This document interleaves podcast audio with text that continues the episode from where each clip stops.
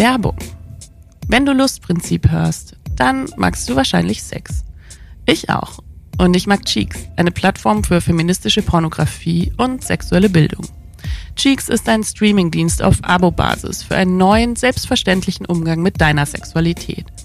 In der Cheeks Academy kannst du in regelmäßigen Live-Workshops direkt von SexpertInnen lernen, wie du mit deiner Lust und Intimität noch besser umgehen kannst. Außerdem hast du bei Cheeks unbegrenzten Zugang zu garantiert fair produzierter feministischer Pornografie.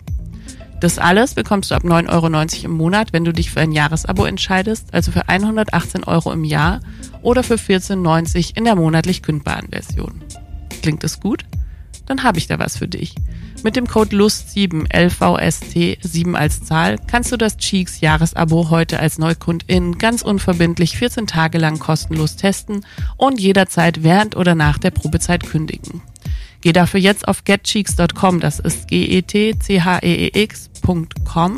mit dem Code LUST7. Ihr findet den Code, meinen Direktlink und weitere Infos zu Cheeks auch in den Show Notes.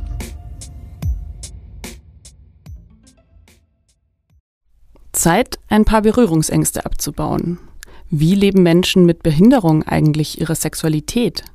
Ist Sexualassistenz ein Menschenrecht oder doch Sex auf Rezept? Wie fühlt es sich an, an den Rollstuhl gefesselt zu sein, und zwar im ganz wörtlichen Sinn? Und was antwortet man auf die Frage, ob da untenrum alles funktioniert? Darüber sprechen wir heute mit Chris Kiermeier von sexabled.de. Wer ist eigentlich dieser Sex? Wow, präsentiert Lustprinzip. Der Podcast von Theresa Lachner.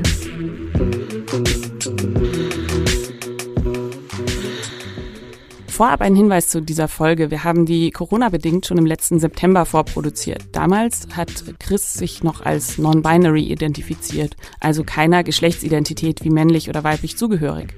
Inzwischen ist viel passiert. Chris identifiziert sich inzwischen als trans und möchte mit der Hormonbehandlung beginnen, sobald Chris eine Psychotherapiepraxis gefunden hat, die barrierefrei ist. Ich habe deswegen bei Chris nochmal nachgefragt, welche Pronomen am besten sind. Bei Non-Binary-Leuten ist das im Deutschen ja nicht ganz so leicht. Wir haben kein so elegantes them wie im Englischen. Und deswegen haben wir uns darauf geeinigt, dass ich einfach versuche, Pronomen ganz zu vermeiden. Das ist auch Chris am liebsten. Aber Chris meinte auch, wenn ich ohne Pronomen gar nicht auskomme, sind eigentlich beide okay. Und jetzt viel Spaß mit der Folge. Heute reden wir mit Christian Kiermeier aus München. Willkommen, Christian. Schön, dass wir bei dir zu Hause sein dürfen. Mich freut's auch. Christian, was ist denn dein Safe Word für heute? Nehmen wir einfach die Ampel. Rot. Nehmen wir die Ampel. Aha. Ja, rot ist ein gutes Safe Word. Ähm, Chris, ich freue mich so, dich zu sehen, endlich persönlich. Wir kennen uns ja virtuell schon zwei Jahre ungefähr. Ja, ungefähr. Ja. Mhm. Und ich weiß noch genau, ähm, ich habe dich damals entdeckt bei Lotta Frei. Shoutout an Lotta. Ähm, die hat irgendwas von Sexabled gepostet. Und ich habe mich so krass gefreut damals, weil ich schon so lange mit jemandem über Sexualität und Behinderung irgendwie sprechen wollte, aber natürlich immer dieses Gefühl hatte, so, ich kann jetzt nicht irgendwen fragen, so, und wie ist das bei dir? so, und du bist ja die Person eigentlich jetzt, die sich öffentlich dazu äußert in Deutschland so ein bisschen, oder? Ja, ich würde sagen, eine Person von zwei. Der andere ist Christian Berlein, der schreibt halt den Blog Kissability, das noch ein bisschen bekannter ist als ich. Was ich so spannend bei dir finde, du bist Polyamor, du bist pansexuell, du bist BDSM-Switch. Ich habe vorhin gelesen, du definierst dich auch noch als non-binary. Non-binary, ja. Wir könnten ja eigentlich zehn Podcast-Folgen mit dir machen. das finde ich so, so cool an dir, dass du so eine Vielfalt einfach mhm. mitbringst, außerhalb davon, dass du eben auch noch eine Behinderung hast. Ja, ich bin einfach ziemlich bunt, mhm. das stimmt. Viele Menschen finden es cool aber auch viele andere finden es extrem überfordert. Also ich habe auch schon gehört, ähm, gerade auf Dating-Seiten, wenn man deine Profile liest, braucht man erstmal ein Wörterbuch dafür. aber es ist, wie es ist. Chris hat uns dann einen Überblick über die häufig gestelltesten Fragen in seinem Online-Dating-Profil gegeben. Das sind so Sachen gewesen wie, kann man dich denn besuchen oder warum suchst du eigentlich keine Beziehung? Wie stehst du zum Thema Outdoor-Sex oder Clubbesuche? Und natürlich die Frage, spürst du da untenrum eigentlich noch was und geht noch alles? Richtung Erektion, Richtung Orgasmus. Viele reduzieren es tatsächlich rein auf diese Funktionalität. Ich finde es immer sehr schade. Wir machen ja gerne mal so ein, so ein Randgruppen-Bullshit-Bingo. Welches Wort würdest du für deine Behinderung, da gibt es ja verschiedene, welches findest du gut? Meinst du jetzt so von wegen Handicap-Behinderung? Genau, ich finde zum Beispiel besondere Bedürfnisse ist irgendwie so, so ein Euphemismus so ein bisschen, ähm, oder? Ich benutze einfach behindert. Behindert. Das, ich ich habe da vor ein paar Monaten einen wunderbaren Artikel gelesen, Mhm. da hieß es, wir müssen uns diesen Begriff zurückerobern. Wir sagen halt immer, sag nicht behindert oder Behinderter in einem abfälligen Ton, sondern immer in Verbindung mit dem Wort Mensch. Und so benutzen wir es eigentlich auch alle. Und so möchten wir es eigentlich auch haben. Also jedenfalls alle, die ich kenne. Dieses besondere Bedürfnisse zum Beispiel, das ist ja so, so von Special Needs irgendwie so Ja. übersetzt irgendwie, oder? Ja, als ob wir irgendetwas etwas Spezielles hätten. Ja? Also wir haben Hunger, wir haben das Bedürfnis nach Nähe, wir atmen dieselbe Luft. Es ist ja eigentlich so ein bisschen die Umwelt, die euch Genau, behindert. richtig. Wenn wir das mal in die Köpfe der Menschen bekommen würden, oder in die Köpfe der Mehrheit zumindest, dann wären wir schon ein Stück weiter. Es ist aber schwierig, weil eben viele Menschen im Alltag überhaupt keinen Bezug mit behinderten Menschen haben. Und wenn du nicht damit konfrontiert bist, gehst du damit in der Regel nicht richtig um. Es ist viel so eine, so eine Mischung aus Angst, was falsch zu machen und so Respekt und, oh, kann ich das? Es ist eigentlich so viel so Berührungsängste, oder? Ja, da hatte ich mit dem Julian und dem Marvin von Weiß damals eine ganz witzige Situation. Also Marvin, der Journalist, der den Artikel geschrieben hat, kam und stand vor mir zur Begrüßung und hat mich praktisch aus der Distanz begrüßt. Er wusste halt nicht wie und hat dann einfach ganz unfreundlich Hallo gesagt. Und es ist so, hey, am zweiten Tag saßen wir auf meiner Terrasse und haben genau darüber gesprochen, wie man das jetzt richtig macht. An dem Moment, wo wir darüber reden, klingelt an die Tür, draußen steht der Fotograf, er kommt rein, stellt sich vor mich, hält mir die Hand hin und sagt, hi, ich bin Julian, wie ist? Und ich habe gesagt, her, so ist auch. Ja. Farben ist erlaubt. Nicht jeder mag es, dass man ihn umarmt oder so, oder ihm den Kopf tätschelt, was auch sehr viele gesunde Menschen gerne machen. Wirklich. Ja, da kommt man sich immer vor wie so ein Robot am Ende des Heldenbaums. Und, wo ist mein Holzäpfchen? Ähm, also wie gesagt, wenn man sich nicht sicher ist, einfach fragen. Die Leute haben es dir schon. Also nicht nur die behinderten Menschen, sondern auch die gesunden Menschen werden Ja. dir schon sagen, Ja. wie sie es umfinden. Ich habe auch ähm, eine Freundin, die im Rollstuhl ist und es ist total spannend mit der, also wenn ich dann sie im den Rollstuhl so fahre auf der Straße, wie dann die Leute so gucken, so, so entweder sie schauen ganz weg, oder? Oder es ist sowas so, so sie scha- schauen mich dann so an, als wäre ich so heldenhaft, dass ich die jetzt so schiebe irgendwie, so ganz seltsam. Oder es ist so, oh Gott, was hat die arme Person irgendwie, oder? Ich finde es eher so, dass man mich entweder als neugierig anstarrt. Gerade als Kind war das ähm, für mich ganz schlimm. Ich war mit meinen Eltern jahrelang nicht im Zoo, weil ich da mit ich vier, fünf Jahren das erste Mal war und mich alle Menschen angestarrt haben. Und ich konnte damit nicht umgehen, ich wusste nicht wie. Es hat wirklich gedauert, bis ich Teenager war, bis ich genügend Selbstvertrauen hatte, ähm, zu sagen, es ist mir völlig scheißegal. Was ich halt auch so krass finde, ich meine, in Deutschland haben 7,8 Millionen Menschen eine Schwerbehinderung. Also das ist wirklich jeder Zehnte. Was man aber auch wissen muss, 90% dieser Menschen werden nicht mit der Behinderung geboren. Sie bekommen sie im Laufe des Lebens durch Unfälle, durch Krankheiten, was einfach auch zeigt, ähm, kann jedem helfen. Genau. Ja. Meinst du, dass deswegen das auch so, dann will man da so wegschauen, weil das könnte ja einem passieren oder dass das auch irgendwie so ein Ding ist? Oder? Ich denke, man will sich mit nichts freiwillig auseinandersetzen, was irgendwie mit der eigenen Veränglichkeit ja. zu tun hat. Wir sehen das ja beim Thema Sterben, wenn es dann darum geht, einen eigenen Abhang irgendwie zu regeln oder in geordnete Bahn zu lenken. Da gibt es auch die äh, Leute, die sagen, nee, ich, äh, ich lebe ja noch ewig, also warum soll ich mich um sowas kümmern? Mhm. Ähm, genauso ist es bei Behinderung auch. Die meisten Gesunden wollen sich nicht mit dem Thema auseinandersetzen, interessieren sich dann auch nicht dafür, auch politisch nicht. Und wenn sie dann irgendwann in diese Situation kommen sollten, dann stehen sie da und wundern sich, was hier eigentlich alles so schief läuft und komisch läuft. Genau. Zum Thema Sterblichkeit, ich habe mal deine Krankheit gegoogelt, die du hast, spinale Muskelatrophie Typ 2, korrekt. Ähm, Da steht auf Wikipedia dazu, einige Menschen überleben das 20. Lebensjahr. Wie fühlt sich das an? Du bist jetzt 30, richtig? Ähm, ja, also als ich ähm, diese Diagnose bekommen habe, war ich ja noch ein Kleinkind und die Ärzte haben meinen Eltern gesagt, mit 21 ist Ende. Das haben mir meine Eltern nie gesagt. Mhm. Ich wusste es praktisch erst, da war ich dann schon 25, 26. Ich denke, man kann es nicht wissen. Und deswegen sollte man sich vielleicht so Formulierungen in dem Fall auch sparen. Vor allem Dingen Medizin macht brutale Fortschritte. SMA kann man jetzt behandeln. Aha. Wir haben jetzt Medikamente dafür. Was ich auch wichtig fand, der Kollege von mir, mit dem ich Mursel.de betreibe, mhm. der hat dieselbe Krankheit wie ich. Der ist 60. Das ist, glaube ich, schon ein kleines Wunder tatsächlich. Was macht das so mit einem, so dieses, hast du, hast du so ein ich, ich glaube, ich würde mich so fühlen, so, da, da, ich, ich habe dem Tod ein Schnippchen geschlagen. Hast du so, so Gedanken auch? Ähm, nicht wirklich. Also mir geht's in den letzten Jahren geht's mir ausgesprochen gut und das genieße ich einfach. Wir danken Lelo für das Sponsoring zu dieser Staffel. Am Anfang der Staffel haben wir uns überlegt, welche Folgen wir machen und welche Toys wir dazu vorstellen wollen. Und bei der Auswahl des Toys für diese Folge waren wir uns unsicher, welches Chris gut benutzen kann und natürlich auch, welches Chris gerne ausprobieren würde. Deswegen haben wir das gemacht, was man macht, wenn man unsicher ist und einfach nachgefragt. Und Chris hat sich für Hugo entschieden. Hugo ist ein mittelgroßer, extra kraftvoller Prostata-Vibrator, der die Orgasmusdauer und Stärke für den Mann um bis zu 33 Prozent steigern kann.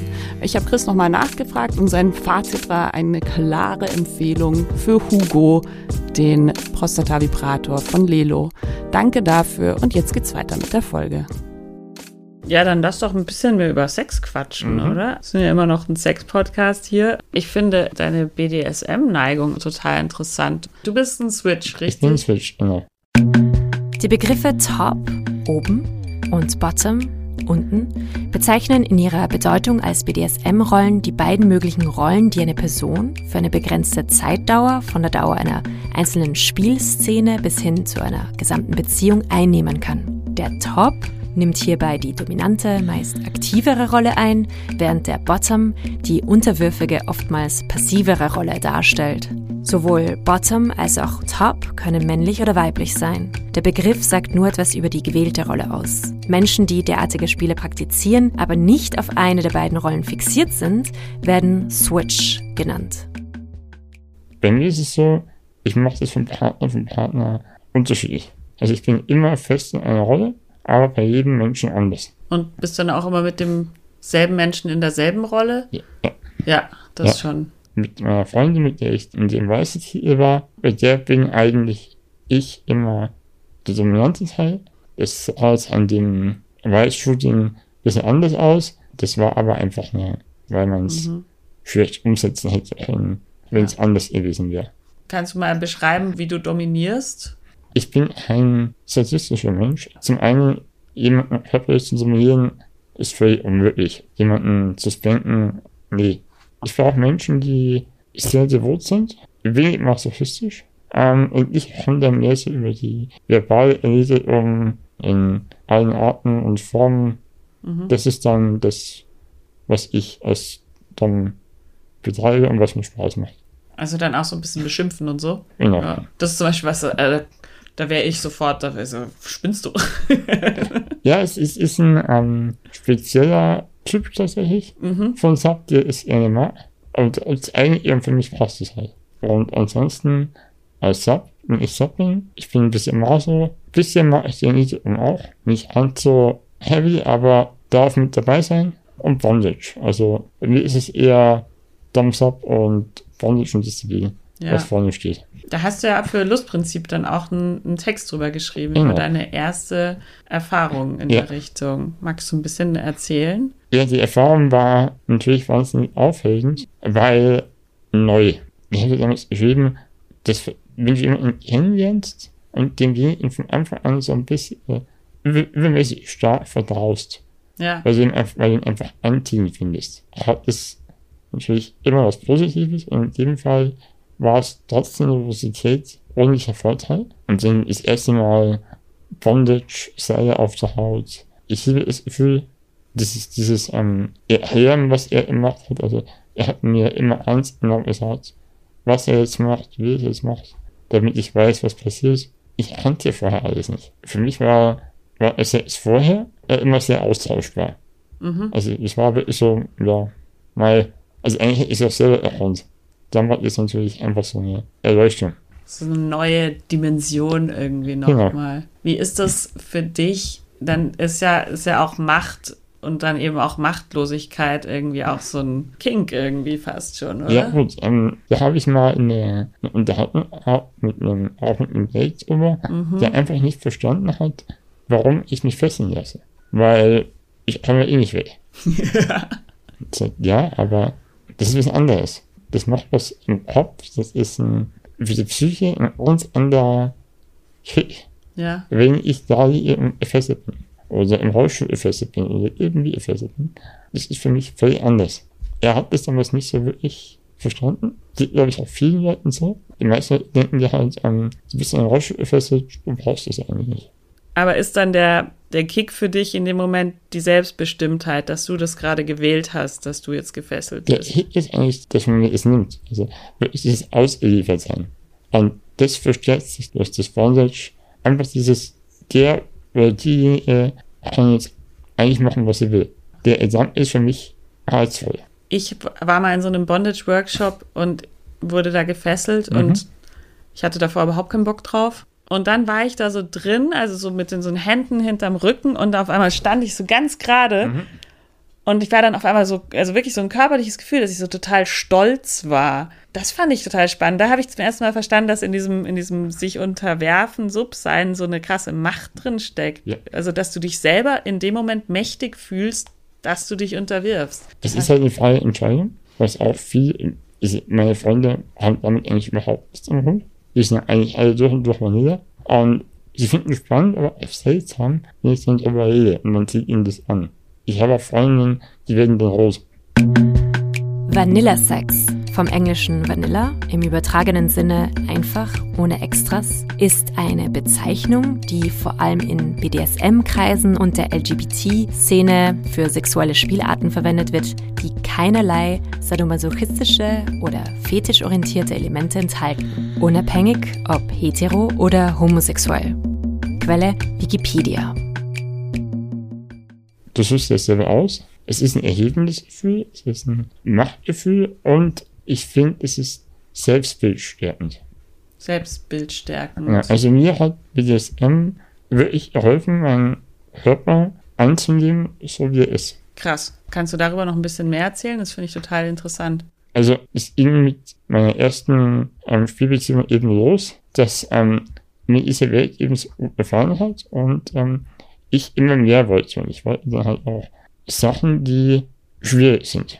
Man kann sie sicher irgendwie umsetzen, aber es ist halt nicht einfach so. Manche Sachen davon habe ich auch bis heute noch nicht umgesetzt. Hängebondage zum Beispiel ist halt schwierig, weil die Körperspannung fehlt. Da braucht man halt Zeit und Raum und die richtige Location und auch den richtigen oder die richtige, die halt fesselt. In Schottland ist aber alles auf einmal. Kann man das machen, kann man das mal probieren, hier, da, dort und er ihn immer da und sagt dir, langsam.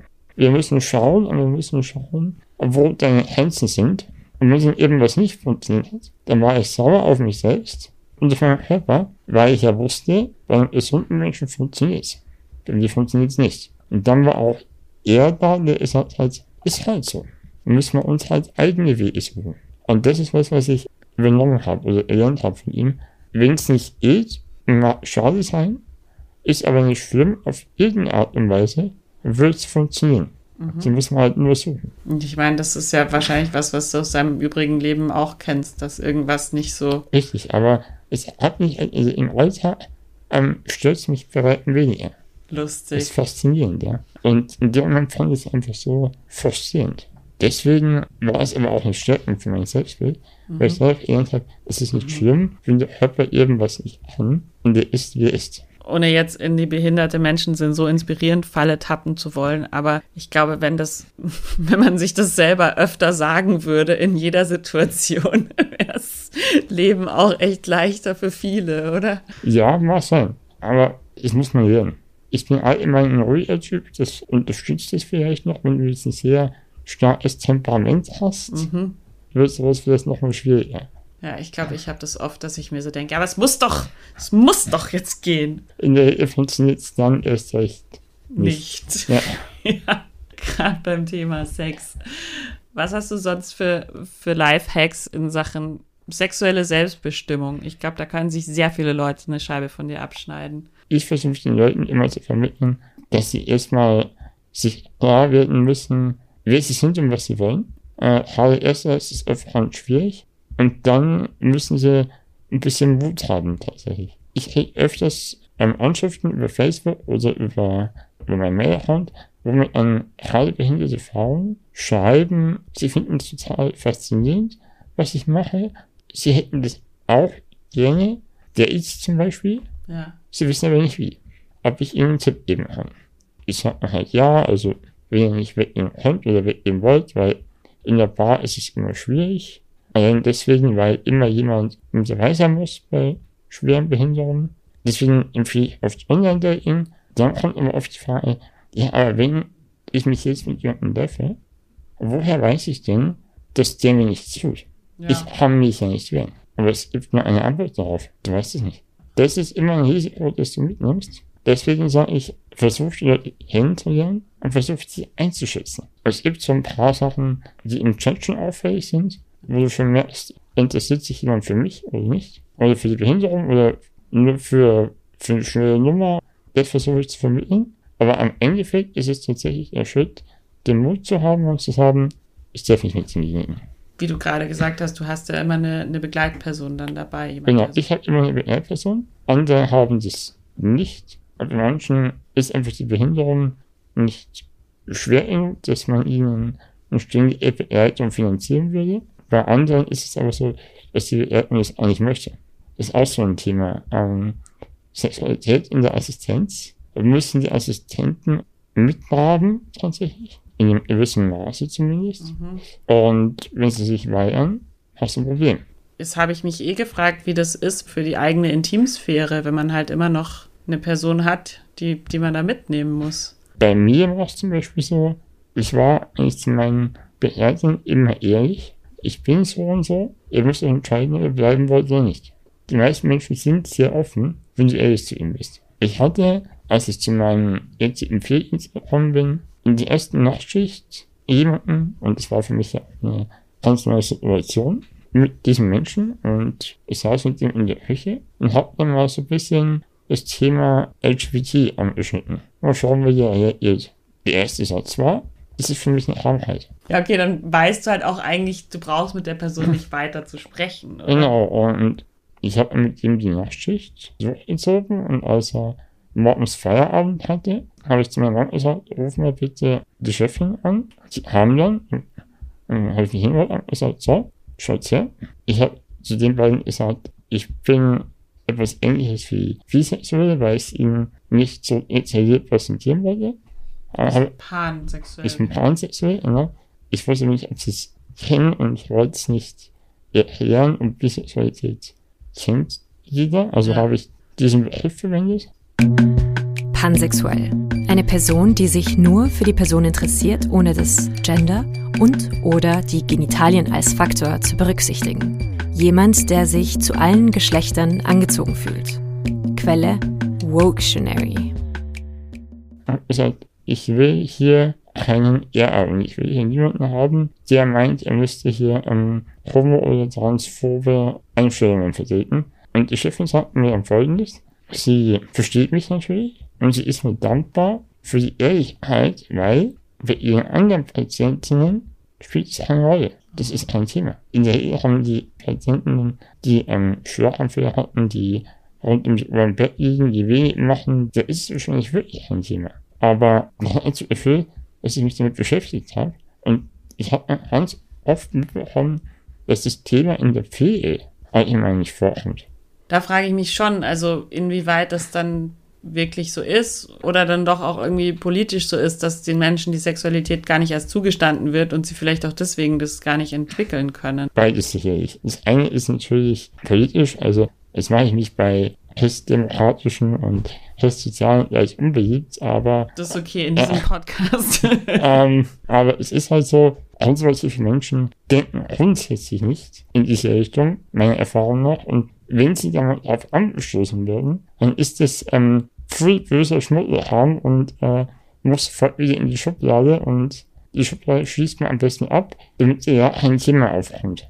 In der Pflege, in Heimen, speziellen Heimen, kommt es überhaupt nicht vor. Also auch wenn die Menschen es gerne hätten, haben sie niemanden, an den sie sich wenden können. Sie müssen von selber irgendwie einen Weg finden, das umzusetzen. Und dann gibt es sowas wie Sexualassistenz, was dann nicht bezahlt wird. Und dann gibt, ist das nicht auch so ein Politikum, dass es äh, Sexualassistenz auf, auf Rezept geben sollte und dann streiten wieder alle drum? Ja, also, ich, also die letzte große Initiative gab es ja 2013, glaube ich.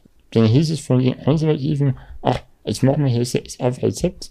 Allein der Satz zeigt schon, ein Mensch hat auch noch irgendwie zugehört. Aber dann war das Thema durch. Wenn du diesen Satz in die Öffentlichkeit presst, ohne irgendeinen Kontext, dann steht die Mehrheit natürlich da und sagt, ja, wo kommen wir denn dahin? In Heimen zum Beispiel weiß ich, ich kenne ja um, einige Sexualassistenzen und Sexualbeerdigungen, ähm, dass der Umgang in Heimen auf ein Spiel ist. Also mhm. viele Heime wollen sie da haben. Da wird man einfach so eine Art Hausverbot verhängt. Dann kommen die halt nicht zu den Bewohnerinnen. Pech. Und ansonsten heißt es oft, ja, könnt dafür machen, aber ihr müsst euch selber um alles kümmern. Wir wollen damit nichts zu tun haben. Chris hat mir dann von einem heterosexuell monogamen Pärchen erzählt, das in einer Behinderteneinrichtung lebt und ähm, bei vielen Dingen Assistenz benötigt. Und die wollten miteinander schlafen. Und es ging eigentlich nur darum, dass ihnen jemand dabei hilft, ähm, wirklich den Penis in die Vagina einzuführen. Und da hat sich das Personal dann eben dagegen geweigert und gesagt, dafür müssten sie dann eben eine gesonderte Sexualassistenz buchen. Also solange ihr nebeneinander im Rollstuhl seid und Und Händchen halten, ist es niedlich und schön und toll. Und alles, was darüber hinausgeht, ist aber voll und bitte nicht und danke. Ich meine, es wird behinderten Menschen schon auch einfach oft gesellschaftlich abgesprochen, dass sie auch einfach mal geil ficken wollen, oder? Ja, genau. Wenn du das so artikulieren würdest, hättest du entweder jemanden an der Backe, der einfach so schnell ein Loch sucht, mhm. auf Deutsch, mhm. oder ähm, würden dich anschauen, als hättest du ein Dachschaden. Ich kenne es nur aus meiner, aus meiner Sexualberaterinnen-Ausbildung, wurde mir berichtet aus ähm, so betreuten Wohnen, wo Menschen mit einer geistigen Behinderung sind, mhm. dass sie denen dann wirklich Tabletten geben, die den Sexualtrieb vermindern. Ja. Und das wird ihnen dann nicht mal gesagt so richtig. Das ist einfach nur nee, so. sie verstehen sie eh nicht, von daher passt es schon. Genau, ähm, ja. genau. Ja, ich einfach. Sicherlich nicht so selten, wie man hoffen möchte. Ich hatte einen geistig behinderten Cousin, mittlerweile ist er leider verstorben, der hatte das Glück, dass mein Onkel und meine Tante ihn da sehr frei gelassen haben. Der hatte halt auch einen, ich nenne es jetzt mal einen Fetisch, der ähm, mochte Stofftiere und da gab es halt natürlich auch Situationen, dass du ihn einfach auf dem Teddybären findest. Ähm, ist halt so. Und ich meine, das ist ja, ja. wirklich ein, ein, Fetisch, der keinem weh tut. Ja. Nee, er, er tat niemandem weh. Und ja, warum nicht? Auch wenn es jetzt ähm, kein ähm, Stofftierfetisch ist, sondern die Leute einfach ähm, ihre Sexualität mit anderen Menschen ausleben möchten. Es gibt ja Möglichkeiten. Warum diese Möglichkeiten nicht nutzen? Ich glaube, bei einer geistigen Behinderung greift dann irgendwie schon auch so diese Konsensmoral, die es ja gibt bei uns, dass man ja beide safe, sane, whatever ja, ja, es, ja, aber Meinung nach kannst du auch bei geistig Behinderten deutlich erkennen, ob sie etwas mögen, ob sie jemanden mögen oder nicht. Und das ist völlig wurscht, wie diese Behinderung ausfällt. In meiner persönlichen Erfahrung. Einfach die Leute nicht grundsätzlich wie kleine Kinder oder irgendwelche Eier behandeln, das ja ja nichts zerbrechen kann und das hilft niemandem. Und das ist ja auch so ein bisschen Inklusion am Ende des Tages. Genau. Also für alle ja. Dass man die auf Augenhöhe trifft und nicht so, oh, du bist so entweder so inspirierend oder so, oh, so arm. Richtig. Am Ende kommt wieder jemand und tätschelt das Köpfchen. Horror. Ja. Ja. Man sollte nicht den Kopf tätscheln. Genau, nicht den Kopf tätscheln. Nicht den Kopf tätscheln, außer die Person will das. Genau. Wenn sie einen Kopftätschel-Fetisch hat, zum Beispiel. Gibt's bestimmt auch. Es gibt alles. Es gibt kein Fetisch, es nicht gibt, meine Erfahrung. Ja. Würdest du sagen, deine Sexualität ist selbstbestimmter als die der meisten Leute? Ich würde auf alle Fälle sagen, ich habe ein sehr gutes Verhältnis zu meiner Sexualität. Wenn ich einfach mal behaupten würde, dass viele Menschen, wurscht ob behindert oder nicht, das nicht haben. Ich glaube, da hast du recht. Du hast gesagt, BDSM war das für dich, was dir da geholfen hat. Das heißt, sollten alle Menschen sich mit BDSM befassen, um da besser zu werden?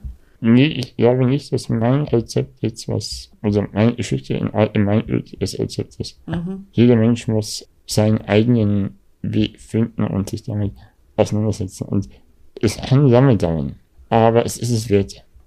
Voll. Ich finde, ein schöneres Schlusswort kann es eigentlich überhaupt nicht geben. Gibt es noch von dir famous last words an die Lustprinzip-HörerInnenschaft? Nee, eigentlich nicht, außer dass man vielleicht sagen sollte, bleibt positiv, steht zu eurem Körper, setzt euch ganz offen mit eurer Sexualität auseinander, aber das macht ihr eh schon, wenn ihr hier zuhört. Jawohl. danke, danke, danke, Chris. Es hat sehr großen Spaß gemacht mit dir. Mir hat auch Spaß gemacht. Ich bin gespannt, wie euch die heutige Folge gefallen hat. Ich bin extrem inspiriert von der Vielfalt, die Chris lebt und musste auch nach dem Aufnehmen im September noch sehr oft an das denken, was Chris gesagt hat, nämlich ähm, dieses Learning, wenn das nicht geht, geht halt was anderes. Ich glaube, viele von uns sind im Moment oft frustriert, weil Sachen nicht gehen und ich finde es spannend zu überlegen, okay, das geht gerade nicht, aber was geht denn stattdessen? Danke nochmal an Lelo für das Sponsoring der heutigen Folge. Aus dem Hause Oh Wow empfehle ich euch dieses Mal Jans Heldinnen Folge 6 mit Pornoregisseurin Adrene Simonian, die wirklich versucht, in ihren Filmen eine so große Körpervielfalt wie möglich unterzubringen. Wir freuen uns auf euer Feedback. Schreibt uns gerne über Social Media, teilt diese Folge mit anderen Menschen, die sie interessieren könnte. Gebt uns Sternchen auf iTunes, ähm, postet Screenshots in euren Insta-Stories, redet über uns auf Clubhouse und wir hören uns in zwei Wochen wieder mit der letzten Folge der zweiten Staffel Lustprinzip und Dr. Elisabeth Lechner, einer Kulturwissenschaftlerin, die zu Body Positivity forscht. Habt's schön, bis dann, tschüss. Wer ist eigentlich dieser Sex?